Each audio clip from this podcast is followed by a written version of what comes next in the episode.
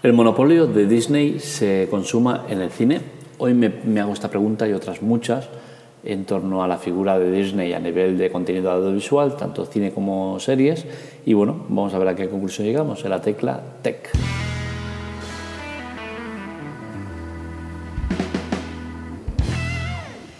Primero de todo, en cuanto a si hay o no monopolio, que es lo que se comenta en muchas webs y tal, y es donde me centro para el artículo que he escrito en la Tecla Tech, yo creo que no hay monopolio. ¿no? Lo que sí que hay es una falta total de previsión por parte de la competencia que ha hecho que este año, o lo que llevamos de él, Disney esté muy por encima del resto y bueno, los números así lo reflejan.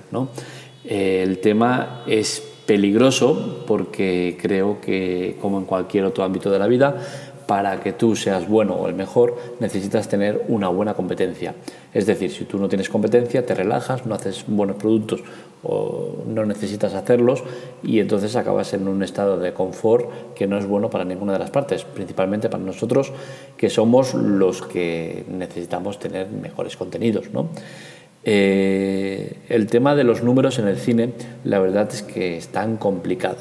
Están complicados porque en lo que llevamos de año eh, Disney ha aumentado su cuota de mercado del 33 al 42% y todo apunta que la cosa no va a ir mucho mejor ya que todavía queda por, por estrenar Frozen 2 eh, que a nivel pequeños pues también hará que aumente la cuota de mercado.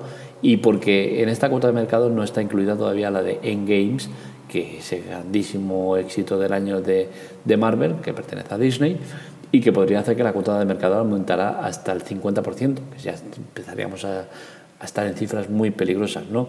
Es cierto que la competencia todavía tiene que estrenar It y Joker, que son dos películas, It 2, perdón, y Joker, que son dos películas que seguramente van a maquillar un poco el tema, pero que vamos, que estaremos en torno al 40% de cuota de mercado de Disney y todo lo que engloba Disney, o sea Pixar, sea Disney, sea eh, Fox, sea cualquier de las partes que tiene Disney. ¿no? El tema del monopolio, eh, a nivel cine, sí que es cierto que la dinámica es mala, pero también es cierto que eh, la competencia no ha sabido trabajar. ¿no? Lo vemos en caso de DC, ¿no? que digamos que es el que debería ser el gran rival, que en verdad no es rival ni es nada, pero sí que está con el tema de superhéroes también y tal, y vemos como todo lo que ha sacado son películas independientes que no tienen una continuidad o un eh, anexo entre personajes y tal y cual, mientras que Marvel eh, ha creado un universo en torno a sus personajes que hace que los Vengadores hayan, aglutinado ahí un montón de personajes ahí que luego han ido haciendo películas independientes cada uno, todas con mucho éxito. Es cierto que los personajes de, de Marvel son mucho más poderosos y mucho más potentes a nivel visual que los, los de DC, pero es que DC no ha trabajado nada bien en los personajes. Eh, Batman, Superman, eh, a estos dos los ha hecho coincidir en una, película que ha sido un poco pestiñazo, ¿no? Eh, tiene Aquaman y tiene otros muchos que no los ha sabido aprovechar bien, ¿no? Y si creo que en parte se puede hablar de monopolio o de que estamos cerca de un monopolio de Disney, es en parte por el gran trabajo que ha hecho Disney, porque ha hecho un gran trabajo, y por el mal trabajo de los demás, ¿no? Entonces, esto es algo que tengo muy claro. Eh, Disney también tiene, tiene trapos sucios o puntos oscuros eh, que por suerte se desmaquillan porque eh, el tema global es muy bueno, ¿no? Pero recordemos que Marvel a, a mediados de los 90 vendió el Spider-Man a Sony. Esto fue un desastre porque este personaje a la larga se ha acabado convirtiendo en importante y no quiero profundizar más en el tema para no desvelar cosas que quizás los que no han visto en game pues puedan eh, suponer o saber o no saber. ¿no? Entonces eh, Marvel cuando volvió a reenganchar al personaje de Spider-Man, porque se habla de Marvel de, eh, de Spider-Man en Marvel, perdón, pero no es así. Marvel eh, no tiene el dominio de Spider-Man, es más, percibe, percibe eh, en torno al 5% de los ingresos brutos más el merchandising que produce, ¿no? pero no va más allá de eso. El personaje es de Sony, porque así lo decidieron en su día los directivos que vendieron a un precio ridículo eh, la franquicia de Spider-Man a Sony. Entonces, ¿qué pasa? Que a día de hoy eh, Spider-Man ha roto negociaciones y no está con Marvel. Parece ser que Marvel quiere percibir en torno al 30% de los ingresos y Sony se ha negado en rotundo. Esto es un trapo sucio que tiene Sony, eh, Marvel ahí, ¿no? por lo cual eh, Disney. Pero bueno, esperemos que se resuelva todo y que la sangre no llegue al río, ¿no? Porque creo que eh, el personaje es importante para Marvel, más ahora. a Marvel le interesa tenerlo y a Sony le interesa que esté en Marvel la cual cosa supongo que será ni para ti ni para mí, eh, en vez de 30 será 15 y ya está, todo arreglado. ¿no? no creo que Spider-Man pueda sobrevivir fuera del universo Marvel.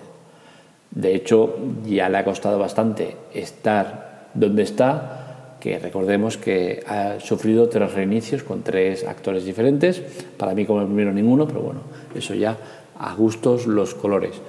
Eh, ¿Ha sido el año perfecto de Disney? Pues sí, indudablemente ha sido el año perfecto.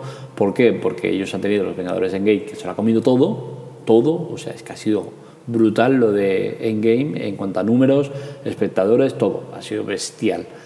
Y por otra parte, porque la competencia ha sido un solemne desastre, ¿no? Eh, Colombia con sus hombres de negro, que ha sido un desastre de taquilla impresionante, y Warner con Godzilla 2, que ha sido otro pestiñazo, ¿no? Entonces, esto es lo que ayuda a que Disney haya tenido un año muy plácido. Eh, ¿Pasará lo mismo con el streaming? Veremos qué pasa. En principio, la tendencia debería ser a que sí.